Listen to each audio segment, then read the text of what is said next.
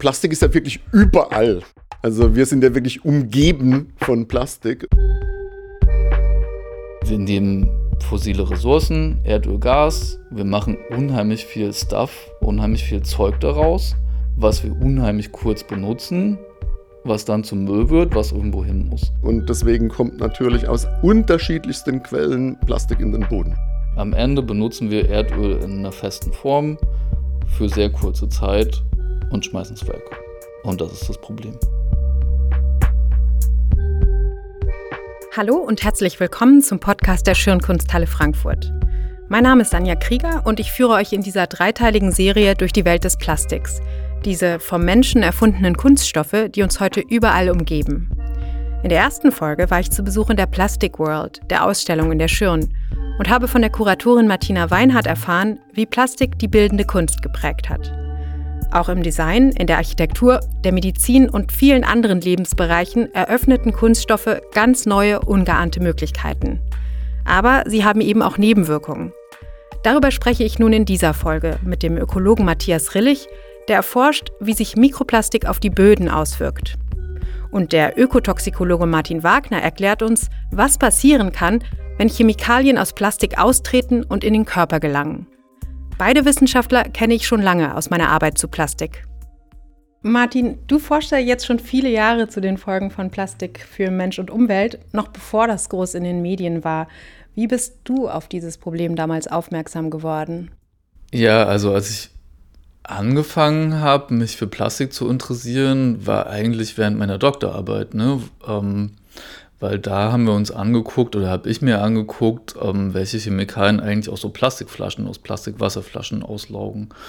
Und wir haben tatsächlich gefunden, dass sogenannte Umwelthormone auslaugen, die wirken wie Östrogene.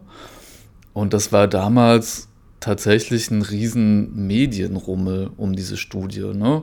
weil natürlich alle gedacht haben, Wasser, Plastik irgendwie was soll das, ist gesund, wurde so vermarktet irgendwie, wir müssen alle ganz viel trinken, da sind wichtige Mineralien drin. Ähm, das ist super rein und super gesund und unsere Studie hat dem natürlich irgendwie widersprochen ne, und hat halt gezeigt, da kommen irgendwie Chemikalien aus den Plastikflaschen raus. Und so bin ich irgendwie ursprünglich zu dem Thema Plastik gekommen.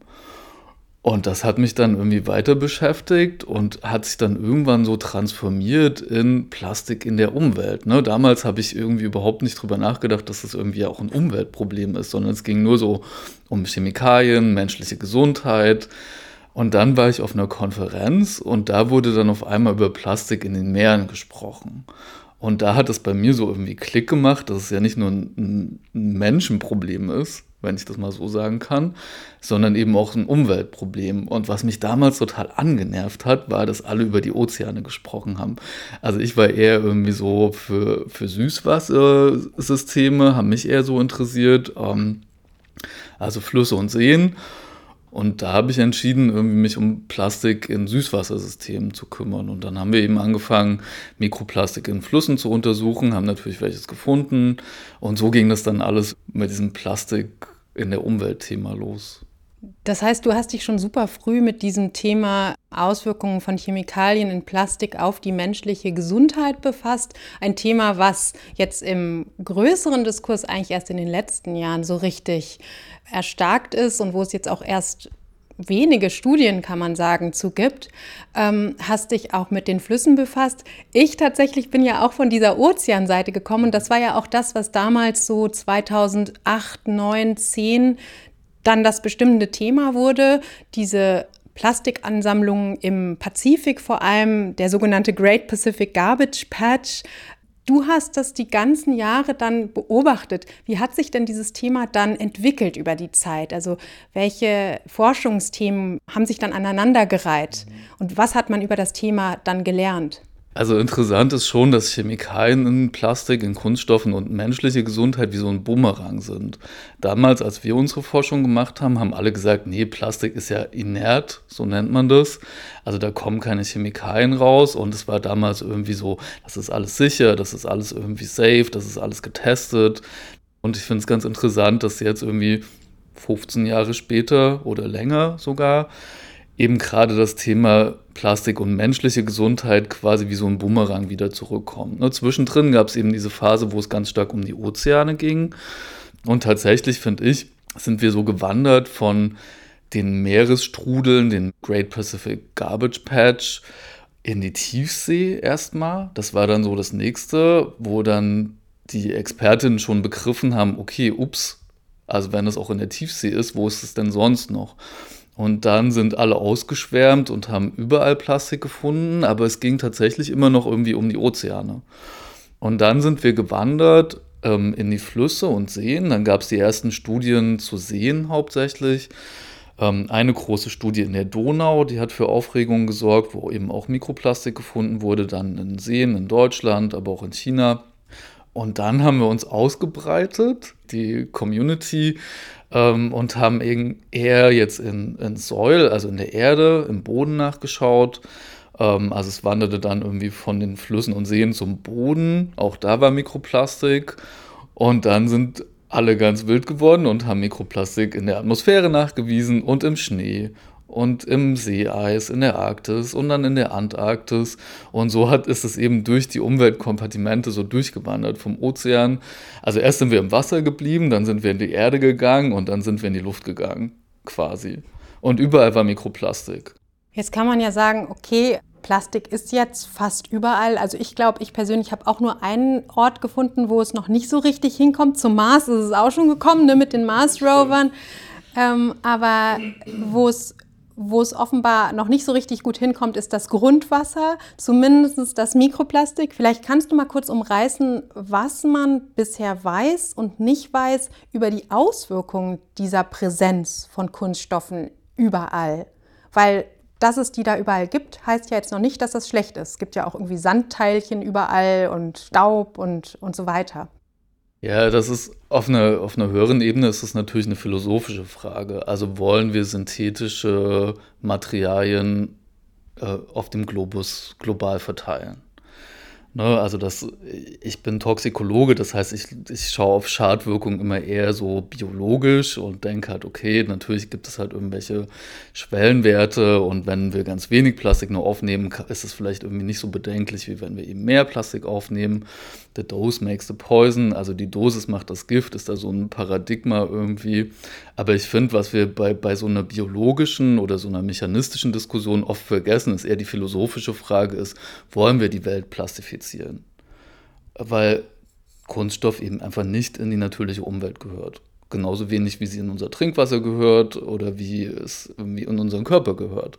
Ähm, abseits jetzt der, der schädlichen Auswirkungen.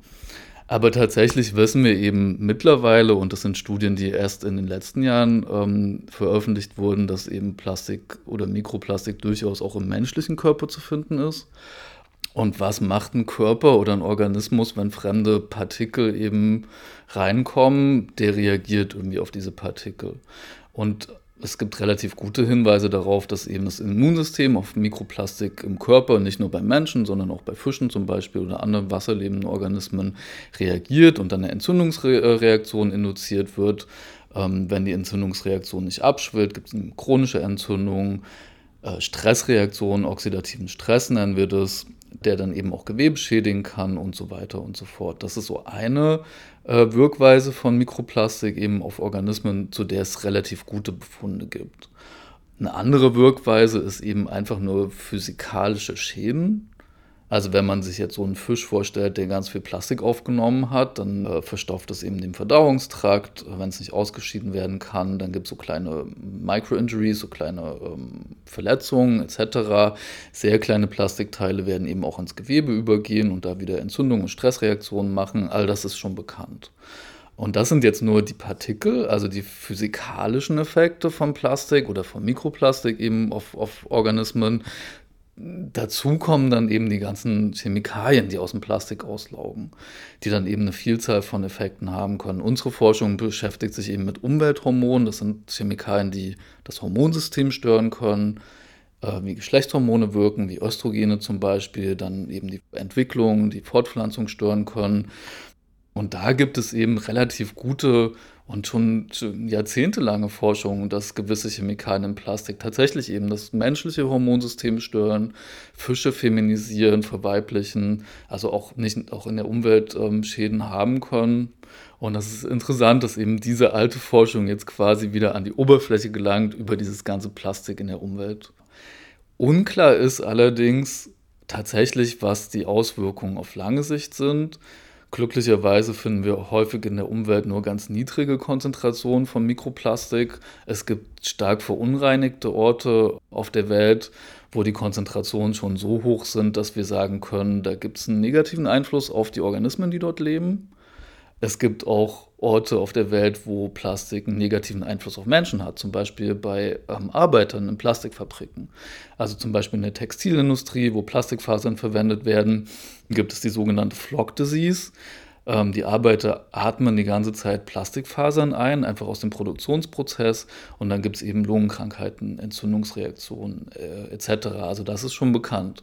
Also wir wissen, dass an Orten, wo wir viel Plastikverunreinigung haben, gibt es negative Auswirkungen. Wie das jetzt so im Alltag aussieht, von Menschen, die eben gerade nicht in einer Textilfabrik arbeiten oder Fischen, die jetzt gerade nicht in einem plastikverseuchten Fluss wohnen, das wissen wir noch nicht, aber die Evidenzien, die Hinweise, würde ich sagen, häufen sich, dass es durchaus negative Auswirkungen haben kann. Und was ich immer sage ist, selbst wenn Plastik und Mikroplastik derzeit vielleicht noch keinen riesen negativen Impact auf die Umwelt hat. Bei den steigenden Produktionsmengen, die wir sehen, die exponentiell eben, eben wachsen, jedes Jahr äh, werden wir exponentiell mehr Plastik in die Umwelt freisetzen, werden wir exponentiell mehr Plastik in unserer eigenen menschlichen Umwelt haben und irgendwann werden wir die, werden wir die, die Impacts, werden wir die, die Auswirkungen eben spüren. Da habe ich noch mal eine Rückfrage. Du sagtest ja, die Dosis macht das Gift. Ne? Ich habe mal gehört, dass das für Hormone gar nicht unbedingt zutrifft. Also dass nicht unbedingt mehr schlimmer ist. Ja, das ist richtig. Also tatsächlich kommt die Dosis macht das Gift ja von Paracelsus, also aus 1400 irgendwann. Das ist ein alter Alchemist, der das mal gesagt hat. Und tatsächlich kann man sich mit neuester Wissenschaft nicht auf dieses Prinzip einfach nur verlassen. Für Umwelthormone wissen wir, dass sie in extrem niedrigen Dosen ähm, negative Auswirkungen ähm, zum Beispiel auf die Fertilität, auf die Fortpflanzungsfähigkeit haben und dass eben mehr davon dann nicht mehr Schaden macht, sondern einfach einen anderen Schaden. Insofern ist dieses Paradigma, wir können alles so ein bisschen verschmutzen und es wird schon okay sein, eigentlich wissenschaftlich zumindest für diese Chemikalien nicht mehr haltbar. Ähm, und das stellt natürlich die ganze Regulation in Frage, ne? weil die beruht auf der Idee, dass ein bisschen Verschmutzung irgendwie okay ist und damit werden wir schon alle irgendwie klarkommen und wir können die Welt einfach bis zu einer gewissen Grenze, bis zu einem gewissen Grenzwert können wir die verschmutzen. Und ich glaube, eben für Chemikalien, für diese Umwelthormone trifft es nicht zu, für andere Sachen mag es auch nicht zutreffen, das wissen wir einfach bisher noch nicht. Aber ich finde, es stellt sich eben die Frage, und da sind wir wieder bei, bei der eher metaphysischen Frage, wie viel dürfen wir eigentlich verschmutzen und wollen wir eigentlich verschmutzen? Null Verschmutzung werden wir, glaube ich, in nächster Zukunft leider nicht erreichen. Aber so die, diese Mentalität wir können irgendwie unseren Müll externalisieren und, und bringen den einfach irgendwie raus in die Welt und dann wird der schon keinen Schaden anrichten. Bis zu einem gewissen Level ist, glaube ich, auch nicht mehr haltbar. Und das zeigt eben auch dieser ganze Prozess um Plastikverunreinigung, Plastikvermüllung, wo wir eben hinterfragen, ist es eigentlich okay, dass wir dieses Plastik in die Umwelt entlassen. Ja, und allein auch, weil das, was jetzt da ist, weiter zerfällt und fragmentiert, breitet sich das ja dann immer weiter aus.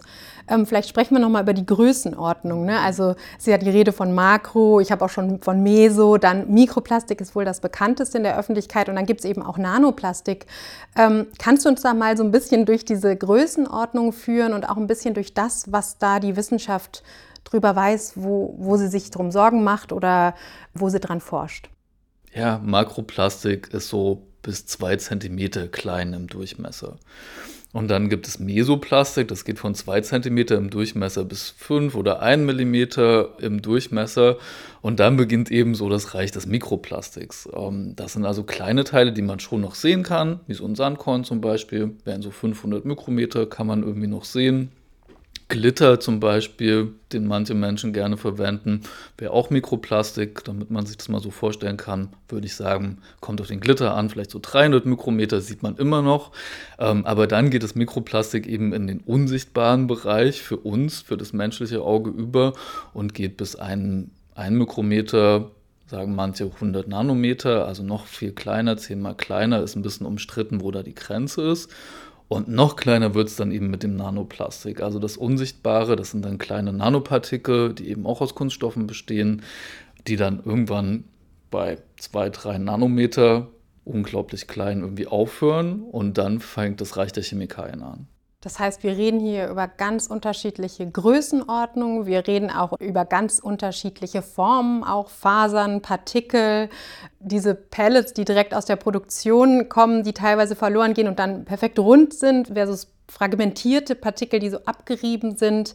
Ähm, dann sind diese Kunststoffe ja auch aus ganz verschiedenen synthetischen Polymeren gemacht und ähm, enthalten dann immer ganz spezifische Mischungen von Chemikalien. Das heißt, wir können eigentlich gar nicht nur über das Plastikproblem reden, sondern wir haben ganz, ganz viele verschiedene Probleme, die damit entstehen, die man eigentlich auch ähm, getrennt angucken müsste, oder? Also ich habe irgendwann mal geschrieben, dass das Problem von Plastikvermüllung, Plastikverunreinigung ein Wicked Problem ist, also so ein verflixtes Ding irgendwie, was unglaublich schwierig zu lösen ist. Und so ist es natürlich. Also Plastik ist nicht gleich Plastik. Wir haben so viele verschiedene Materialien. Unsere Forschung zeigt, dass ähm, jedes Plastikprodukt, was wir so benutzen, Alltagsprodukte, eine individuelle chemische Zusammensetzung hat. Also man kann gar nicht sagen, das Plastik hat die Chemikalien und das andere Plastik hat diese, sondern es ist wirklich super individuell, sehr, sehr, ist sehr, sehr komplex, also ein Komplexitätsproblem. Aber ich würde gleichermaßen sagen, dass das Problem eigentlich ziemlich einfach ist.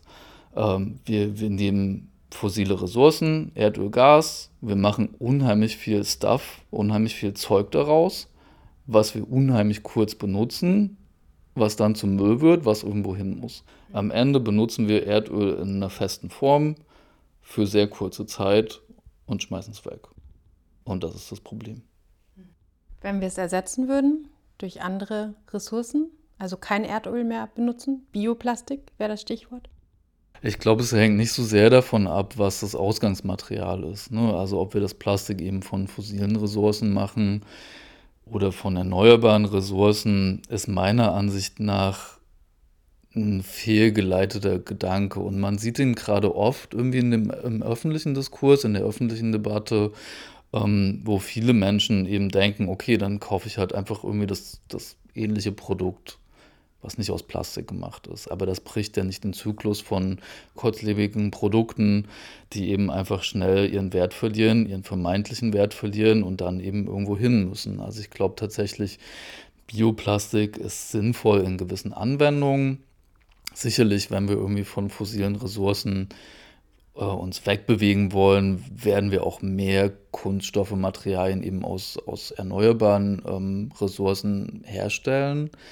Aber was unsere Forschung und auch andere Forschung zeigt, ist eben, dass auch im Bioplastik ähm, sehr viele toxische Chemikalien drin sind, dass Bioplastik oft oder bioabbaubares Plastik oft eben viel schneller zu Mikro- und Nanoplastik zerfällt. Also vielleicht tatsächlich eher sogar ein größeres Problem in dieser Hinsicht ähm, darstellen kann, wenn man es nicht ordentlich entsorgt, wenn man es nicht wiederverwendet, ähm, etc. Also ich bin skeptisch, was, was biobasiertes und biologisch abbaubares Plastik angeht. Jetzt beobachtest du ja nicht nur die wissenschaftliche Diskussion seit vielen, vielen Jahren, sondern auch die Lösungsdiskussion. Was sind die Lösungen für dieses verflixte, dieses wicked Problem, Plastikverschmutzung? Weniger machen, würde ich einfach sagen. Weniger machen. Also tatsächlich ist der ganze Plastikzyklus angetrieben, eben von, von niedrigen Ölpreisen. Ähm, das alles wird irgendwie verschlimmert dadurch, dass ähm, die fossilen ähm, Industrien eben sich wegbewegen von, von, von Brennstoffen. Die machen einfach keinen, die wollen einfach, äh, können nicht mehr so viel Benzin machen zum Beispiel. Und das Öl, was gepumpt wird und das Gas, was gefördert wird, muss irgendwo hin. Das heißt, tatsächlich wird der Preis von Kunststoffen weiter fallen. Der Weltmarkt wird geflutet mit, mit billigem Plastik. Und diese, dieses Material sucht seine Anwendung und sucht seine Produkte. Und die werden natürlich schon gefunden. Und der Bedarf dafür wird natürlich irgendwie generiert werden. Und ich glaube, um eben diesen Zyklus zu brechen, müssen wir über die Produktion von Plastik reden und wir müssen darüber reden, wie wir Plastik verwenden. Also soll es weiter so sein, dass Plastikprodukte im Mittel für eine halbe Stunde äh, benutzt werden, bevor wir sie wegwerfen. Oder können wir eben Produkte gestalten, die langlebiger sind, die wiederverwendet werden, die repurposed werden, zu anderen Sachen gemacht werden. Ähm, und ich glaube, die einzige große Lösung, die ich derzeit sehe, ohne das jetzt erstmal zu bewerten, ist eben Kreislaufwirtschaft. Die verspricht eben Materialien, nicht nur Plastik, sondern auch andere Materialien eben in einem Kreislauf zu halten, so dass sie immer wiederverwendet werden in unterschiedlichen Applikationen etc., aber dass dadurch eben kein neues Plastik mehr reinkommt in den Kreislauf und möglichst wenig Abfall eben rauskommt.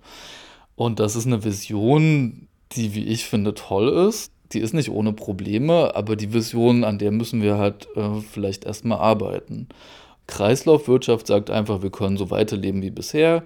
Das Plastik wird eben irgendwie im Kreislauf gehalten, wird recycelt oder wird wiederverwendet, aber wir machen einfach mal so weiter. Und das ist schon durchaus kritisch zu sehen, ähm, weil einfach weiter so im Angesicht vieler großer globaler Krisen kann für viele Menschen keine Lösung sein. Also ich glaube, da müssen wir auch über Konsumverhalten und Konsumgesellschaft reden.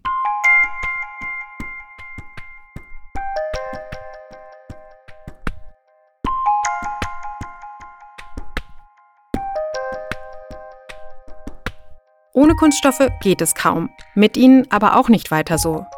Verrückterweise haben wir das erst verstanden, als der Müll ganz weit draußen im Meer auftauchte, tausende Kilometer von uns entfernt, im Pazifik. Dabei landet er doch auch gleich in unserer Nachbarschaft, hier an Land, direkt unter unseren Füßen. In einem unscheinbaren Ökosystem, das bisher meist im Schatten lag, dem Boden. Darüber habe ich mit dem Ökologen Matthias Rillig gesprochen. Er ist Leiter des Bodenlabors an der Freien Universität Berlin. Matthias, du leitest hier an der FU ein Labor mit über 50 Leuten. Was erforscht ihr denn hier genau? Ja, wir sind fasziniert vom Boden. Wir untersuchen Bodenprozesse, wir untersuchen Bodenbiodiversität und Bodenmikroorganismen und hauptsächlich auch, wie Boden auf menschengemachte Veränderungen reagiert. Ähm, ja, wir sind insgesamt aber sehr neugierig.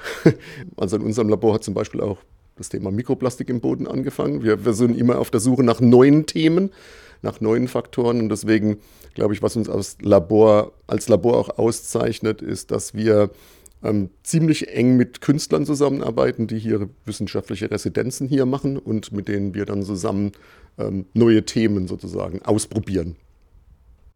Was macht denn diese Bodenwelt so aus, wenn man sich jetzt gar nicht auskennt? Was ist da so das Wichtigste, was ich wissen muss?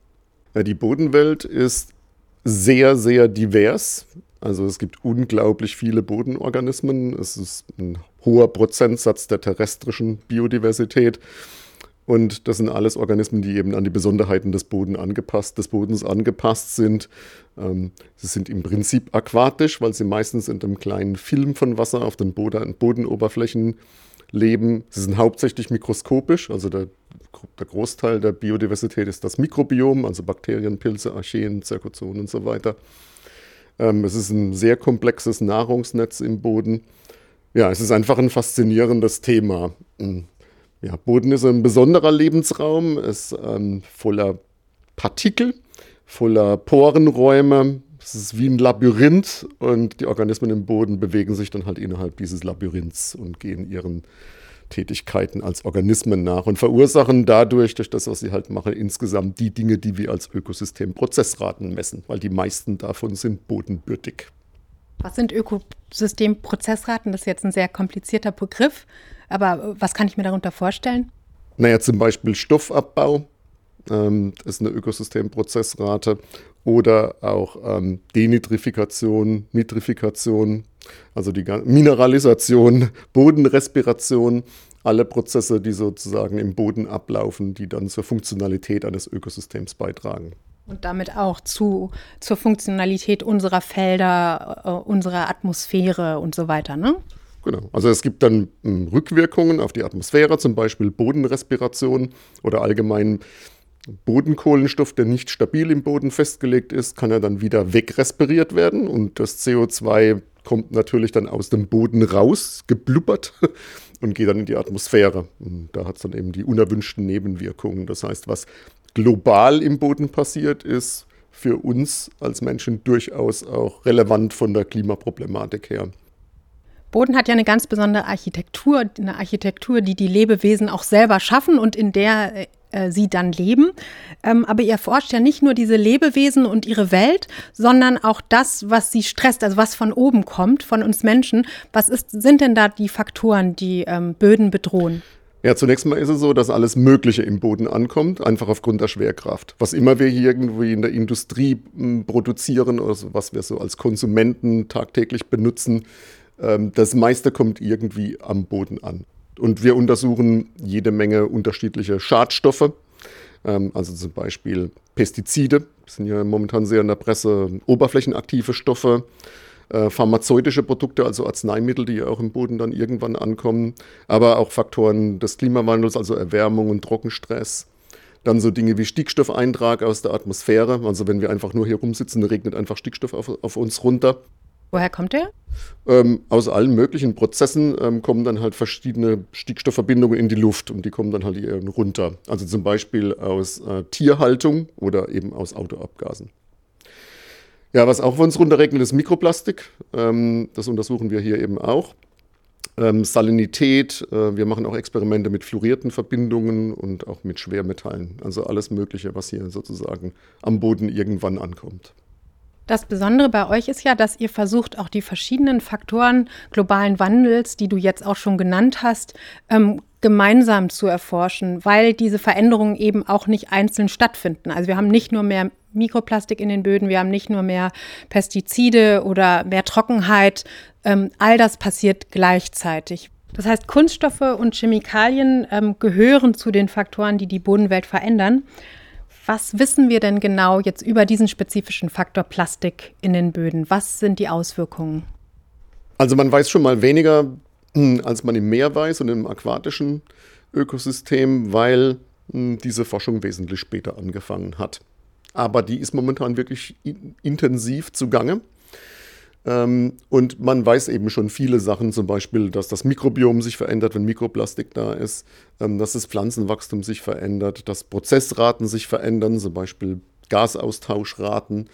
Ähm, das Interessante an Mikroplastikeffekten und insbesondere im Boden ist aber, dass Mikroplastik eben nicht nur eine Substanz ist, wie jetzt zum Beispiel, was weiß ich, Kupfer oder so.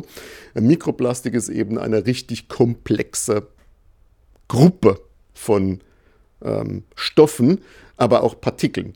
Und das ist besonders wichtig im Boden, weil wir haben festgestellt, dass die Form dieser Partikel extrem viel erklärt, ähm, was die Effekte sind.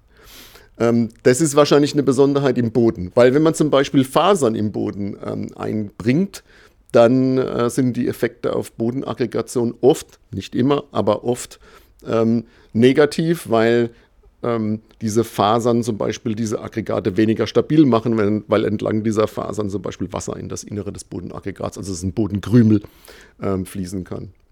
Ähm, andere Effekte, die wir finden, sind, wenn wir Fasern in den Boden reingeben, dann äh, sinkt die Lagerungsdichte des Bodens. Das heißt, der Boden wird fluffiger, ähm, und dann können Wurzeln einfach besser drin wachsen. Deswegen haben wir zu unserer großen Überraschung oft positive Effekte auf das Pflanzenwachstum, zum Beispiel von Mikroplastik. Äh, das ist aber wieder eine Besonderheit von Fasern. Das heißt, für uns war das extrem spannend, weil es der Fall ist, wo tatsächlich die Form, also wie das Ding aussieht, dieser Partikel, mitentscheidend ist. Da kommen natürlich unzählig viele andere Substanzen raus. Die sind auch wichtig auf einer anderen Ebene im Boden für Toxizitätseffekte. Aber diese rein physikalischen Effekte, die so durch die Form bedingt sind, die sehen wir eben in unseren Experimenten oft im Vordergrund. Das heißt, eigentlich ist das kann das auch gut sein für die Pflanzen, die hierauf wachsen? Könnten wir vielleicht mehr Lebensmittel herstellen dann? Ja, so, äh, nee, so läuft es nicht. Also ich meine, das ist ein bisschen schwierig zu erklären, aber ein Effekt, der positiv ist, das heißt nicht notwendigerweise wünschenswert. Weil ein Effekt, der positiv ist, kann sich zum Beispiel auf der nächsthöheren ökologischen Ebene durchaus negativ auswirken. Das haben wir auch gezeigt. Also wenn zum Beispiel Pflanzenwachstum positiv ist auf einer Einzelpflanzenebene, dann ist das auch noch positiv, wenn wir eine ganze Lebensgemeinschaft haben, aber in der Lebensgemeinschaft verschiebt sich eben die Zusammensetzung der Arten und mitunter in eine Richtung, die nicht wünschenswert für uns ist. Zum Beispiel, dass da invasive Arten eher gefördert werden oder sowas. Da sind wir gerade noch dran, das äh, genauer noch zu erforschen. Ähm, aber deswegen muss man vorsichtig sein mit, mit positive Effekte. Das sind einfach, ähm, der Wert ist, wird halt eben größer. aber das heißt not, nicht notwendigerweise, dass die Effekte positiv sind. Also CO2 und Stickstoffeintrag aus der Atmosphäre hat ja auch positive Effekte, genauso wie Erwärmung, aber keiner würde sagen, das ist toll. Also das ist einfach, muss man auseinanderhalten. Ja, und wenn der Pflanze besser wächst, heißt ja nicht unbedingt, wenn es eine Kulturpflanze ist, äh, dass dann zum Beispiel der Nährstoffgehalt auch steigt. Der könnte zum Beispiel sinken und so weiter. Also die Effekte sind komplizierter. Nur weil es Pflanzenwachstum gefördert ist, heißt es das nicht, dass es wünschenswert ist. Gehen wir mal an die andere Seite der Kette. Wie kommt das Plastik eigentlich in die Böden? Was für Sachen, welche Produkte landen da? Ja, Plastik ist ja wirklich überall. Also wir sind ja wirklich umgeben von Plastik und deswegen kommt natürlich aus unterschiedlichsten Quellen Plastik in den Boden. Also wir fangen mal an beim Reifenabrieb in der Nähe von der Straße. Weggeworfener Abfall von irgendeinem so Plastikbecher, der dann ähm, zerfällt und einfach kleiner wird und dann irgendwann Mikroplastikgröße erreicht. Na, wenn wir auf dem Acker stehen, dann haben wir noch ganz andere Eintragspfade. Dann haben wir eben Kompost zum Beispiel äh, oder andere Düngemittelgaben oder aus dem Bewässerungsmaterial oder zum Teil auch die Dünger selber ähm, enthalten dieses Material. Und selbst wenn man gar nichts macht, dann regnet es einfach aus der Atmosphäre runter, halt eben hauptsächlich Fasern bei uns, weil die so leicht sind und deswegen leicht in die Luft kommen. Wir hatten uns aber noch einen ganz anderen ähm, Eintragspfad überlegt, nämlich Farbe. Also ich wusste nicht, dass die Bindemittel in Farben ähm, auch Plastik sind. Und da sind wir eben in Berlin in den Mauerpark gegangen und haben dort mal untersucht, können wir Pigment-Mikroplastikpartikel im Boden nachweisen. So in sieben Meter Entfernung. Das heißt, wir haben nicht genau das abgekriegt in unseren Proben, was direkt an der Wand abläuft, sondern wahrscheinlich eher von den Graffiti-Künstlern ähm, diese Aerosole, die beim Sprühen einfach produziert werden. Und das ist uns tatsächlich auch gelungen. Dazu mussten wir das Nachweisverfahren ändern. Also normale Nachweisverfahren erfassen diese Typ von Plastik nicht. Und da hatten wir eben sehr große Konzentrationen gefunden. Das heißt, ähm, ja, wir müssen uns nur mal umschauen, wo überall um uns herum Farbe ist. Ist ja überall, also in der Stadt sowieso. Ähm, das wird eben auch eine Quelle von Mikroplastik sein. Also es gibt wirklich sehr, sehr viele Quellen von Mikroplastik. Ja. Plastik umgibt uns überall, ist aber eben dann trotzdem nur ein Faktor globalen Wandels. Wie sind denn dann die Ergebnisse von euren ähm, Experimenten ausgegangen, wo ihr euch angeguckt habt, wie das alles interagiert miteinander? Die Experimente zeigen bisher wirklich sehr übereinstimmend, dass die Zahl der Faktoren, also einfach nur wie viele da sind, das wirklich ähm, sehr viel der Effekte erklärt. Natürlich nicht alles. Ja. Also man kann mehr erklären, wenn man weiß, äh, welche Faktoren sind da. Das ist klar. Aber einfach die Zahl der Faktoren zu kennen, dass das schon so viel voraussagt, das ist wirklich erstaunlich. Finde ich auch. Und das, was man dann mitnehmen kann aus, dieser, äh, aus diesen Experimenten, ist eigentlich, je mehr Stressfaktoren wir auf die Böden geben, desto stärker die Bedrohung eigentlich für sie. Ne? Und das kann man natürlich auch umdrehen und sagen, je mehr Faktoren wir wegnehmen, desto besser. Genau, also wir haben das ja hier nur quasi an einem Boden untersucht. Wir haben aber seither auch so eine dieser globalen Synthesen gemacht, wo wir über 200 Ökosysteme global äh, untersucht haben, eben mit Daten, die dort erhoben worden sind. Das sind keine Experimente gewesen, sondern einfach nur Datenerhebungen. Und äh, da konnten wir eben auch dieses Signal erkennen in diesem Datensatz, dass die Zahl der Faktoren, die einen bestimmten Schwellenwert überschritten haben, in diesem Fall ähm, eben auch die Ergebnisse zum Teil sehr gut erklären kann. Das heißt, ähm, ja, man kann daraus ableiten, dass es äh, sicherlich sinnlos, dass es, dass es sicherlich sinnvoll ist, wenn man die Zahl der Faktoren verringert durch entsprechende Regelungen. Man hört ja auch ähm, von diesen Pilzen, die Kunststoffe ähm, verstoffwechseln können, also fressen können, praktisch in gewisser Weise. Ähm, in der Schirnkunsthalle gibt es auch ein Kunstwerk dazu, wo eben so ein großer Styroporblock steht und dann wächst da so ein Pilz raus, der wohl nachgebildet ist, diesem Pilz, der das kann. Ähm, du erforschst ja auch Pilze, das sind ja deine sozusagen deine äh, Lieblingsorganismen. Siehst du da irgendwie ein Potenzial, dass äh, die Böden halt von den Pilzen zum Beispiel ähm, vom Plastik gereinigt werden könnten? Also meine ehrliche Antwort ist nein. ja, also ich bin da der Meinung, Pilze sind natürlich großartig und können alle unsere Probleme lösen. Aber jetzt in dem Fall, naja, es ist schwierig, weil wenn es eine bestimmte Substanz wäre, dann würde ich sagen, okay, da kann man was trainieren und man kann was im Labor erzeugen, dass wenn man es dann wirklich in den Boden lässt, dass es vielleicht dort sich durchsetzt und tatsächlich diese eine Verbindung abbaut, meinetwegen. Das klappt aber auch oft schon nicht.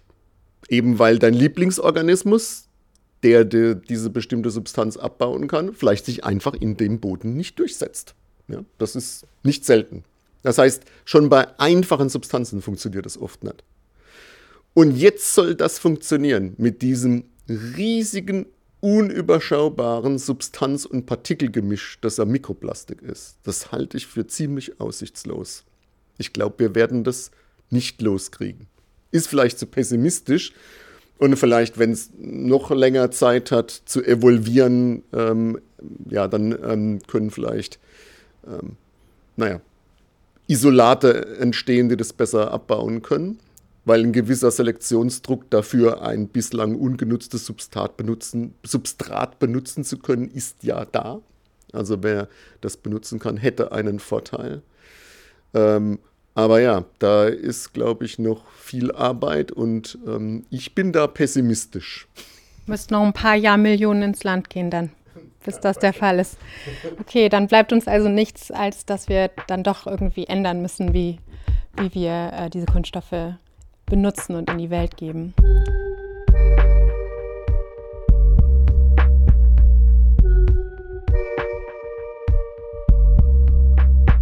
Das war Folge 2 unserer Miniserie Living in a Plastic World. Zu Gast waren Martin Wagner und Matthias Rillig. In der nächsten Folge schauen wir uns an, wo die großen Hebel sind, um das Plastikproblem zu lösen. In der Politik. Dazu sprechen wir mit der Meeres- und Plastikforscherin Melanie Bergmann und dem Politikwissenschaftler Peer Olof Busch. Wir würden uns freuen, wenn ihr wieder dabei seid. Dieser Podcast ist eine Produktion der Schirnkunsthalle Frankfurt zur Ausstellung Plastic World, zu sehen bis zum 1. Oktober 2023. Hört euch auch unsere erste Folge an, in der wir die Ausstellung mit der Kuratorin Martina Weinhardt besucht haben. Darin erzählt sie auch mehr über das Kunstwerk mit den plastikfressenden Pilzen von Tour Greenford, über das wir gesprochen haben. Wenn euch der Podcast gefällt, schreibt uns eine Bewertung und teilt ihn mit euren Freundinnen. Mehr über die faszinierende Welt der Böden könnt ihr im Podcast Life in the Soil hören, den Matthias Rillig und ich mit seinem Labor produziert haben. Alle Links zu dieser Folge findet ihr in der Beschreibung und weitere Informationen auf www.schirn.de. Bis bald zur dritten und letzten Episode der Plastic World hier im Schirn Podcast.